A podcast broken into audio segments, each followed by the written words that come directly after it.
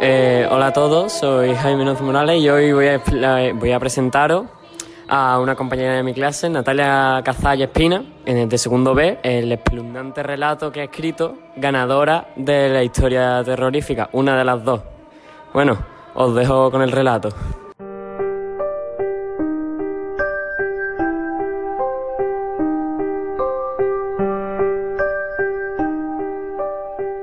Último amanecer en las aguas del diablo. Era de noche y no había luna.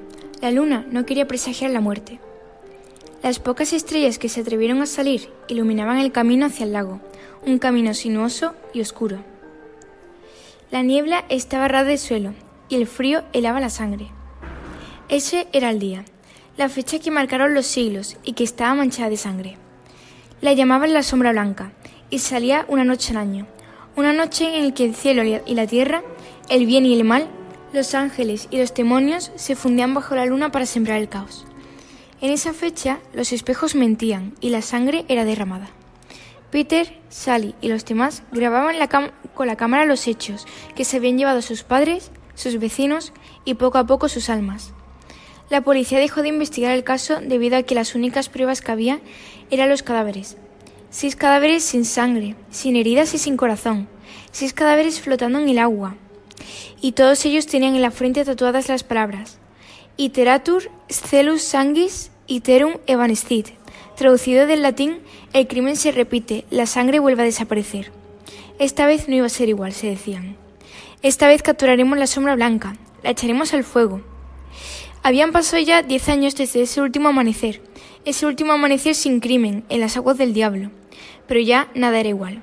El diablo se había aparecido incontables veces dejando el pueblo, o lo que quedaba de él, deshabitado. Sus sombras habían tomado el pueblo del distrito 666 de Nueva Orleans, y los asesinatos y crímenes se multiplicaron en la zona. Todos decían lo mismo, una mujer de blanco, con las manos ensangrentadas, su pelo negro y en sus brazos lucían tatuajes con runas que se iluminaban cuando ella mataba. La información sobre ella era escasa, debido a que las personas que la veían quedaban a los segundos ciegas, a los días sordas, a las semanas mudas y al mes poseídas, ya que el diablo se llevaba sus almas para poseerlas, sus manos para seguir matando y sus orejas para que escucharan de por vida el eco de las personas que vagaban por las sombras. Los niños seguían, seguían vagando por ese sendero. Se cogieron las manos y al llegar al lago esperaron para capturar la sombra blanca. Solo tenían una oportunidad, no podían des- desaprovecharla. Hubo un grito. Hubo un rayo de luz que salió de sus ojos. Hubo un susurro. Stelus terum evanescit. Itratus angis terum terum evanescit. y hubo seis cadáveres que flotaron de nuevo sobre el agua del lago. Eso era lo último que grabó la cámara. Ese fue su último amanecer en las aguas del diablo.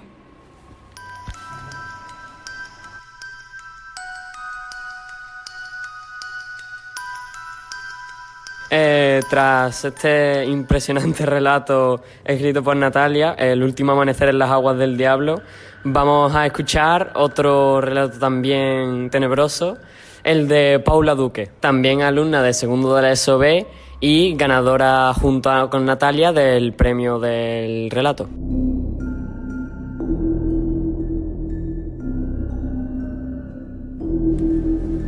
La verdad, nunca podré olvidar aquella noche tan bonita.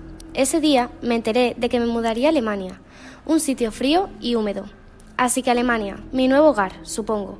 Llevo toda mi vida en, una- en un gran orfanato, un sitio tenebroso y oscuro. Realmente nadie me quiso nunca, y lo único que tengo de mis padres es un extraño collar con forma de luna. Raro, ¿no? Seguramente alguna vez en tu vida te hayas sentido insignificante. Resulta que yo soy un experto en eso. A los seis años me dijeron que era sobredotado, y desde entonces todas las familias piensan que solo seré un estorbo.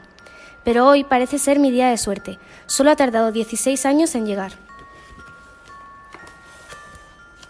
Nunca olvidaré aquella noche en Auschwitz. Fue raro, la casa estaba vacía, pero aún así se escuchaban unos extraños golpes en el sótano, y a veces, solo a veces, sollozos. Al principio no le presté mucha atención y decidí subir a la habitación, donde encontré una extraña libreta roja donde ponía lo siguiente. 30 de enero de 1933. Esta larga temporada de víctimas y terror comenzará hoy en Alemania, donde Adolf Hitler empezó como canciller, poniendo fin a la democracia del país. Debido a las ideas racistas y autoritarias de este, los nazis han sido guiados a un tipo de sociedad llamado Volk. Esta se basa en unir todas las clases sociales y las regiones del país bajo el control de Hitler. Dado que el Tercer Reich se ha vuelto un estado policial donde las personas, concretamente los judíos, son arrestados y encarcelados, me encuentro escondido en un sitio muy lejano, una casa enorme para mí solo, una casa abandonada. Por cierto, creo que no me he presentado. Antes, me llamo Anónimo. Y vivo en Alemania, como podréis haber deducido. Mi familia era judía. Bueno, sigamos con la historia. Hitler consiguió que todos los políticos pensaran como los nazis esto pasó hace dos días, donde también perdí mi derecho a la educación. Los trabajadores han sido obligados a incorporarse a organizaciones nazis. Supongo que acabarán siendo el último partido político. Firmado, anónimo. Mm, ¿De quién será este diario? Bueno, creo que iré a dormir, ya seguiré mañana. Ese día me desperté con el, con el ruido de los golpes en el sótano, otra vez. Pero, ¿dónde estaba la llave? Supuse que la encontraría pronto, pero en vez de buscarla decidí seguir leyendo el diario. 28 de febrero de 1933. Ya sé que no te he hablado mucho de mí, pero para no perder el hilo de la historia tienes que saber que mis padres trabajan en el Reichstag. Cuando el 27 de febrero este fue destruido con mis padres dentro, dejándome a mí solo con una extraña herencia. Seguramente os preguntéis por qué Hitler quería quemar el Parlamento alemán, si él era el Tercer Reich y por lo tanto trabajaba allí. La respuesta es sencilla. De esta forma, las libertades personales protegidas por la construcción quedan anuladas. Así Hitler prosiguió a aprobar un, un proyecto de una nueva ley, que en mi opinión no dará un buen resultado. Paré de leer al escuchar un extraño ruido fuera. Allí había 100 personas armadas colocando una valla a unos 20 metros de mi casa donde había unos edificios bastante raros, pero estaban vacíos. Al ver que no pasaba nada interesante, decidí volver a la historia. 1 de marzo de 1933. Creo que están creando un campo de concentración nazi a unos 20 metros de mi casa. He pensado que será mejor que me esconda en algún rincón de la casa. Eso pasó ayer, cuando llegué, y en la siguiente página había una llave. ¿Sería la del sótano? En ese momento lo único que pensé fue en correr al sótano. Al llegar a la puerta, un escalofrío recorrió mi cuerpo de pies a cabezas, y dudé en abrir la puerta. Otros golpes sonaron, abrí la puerta y me aparté corriendo. Me asomé y vi a un niño harapiento, de piel blanca y con el pelo negro como el carbón. Al acercarme a él, mi collar se unió al suyo. ¿Era mi hermano? Espera, ¿tenía un hermano? Hola, soy Elías. ¿Tú eres? Daniel, dijo con voz sumisa.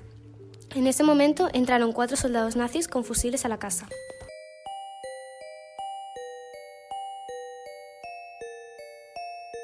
Valle Radio. Para morirse de miedo.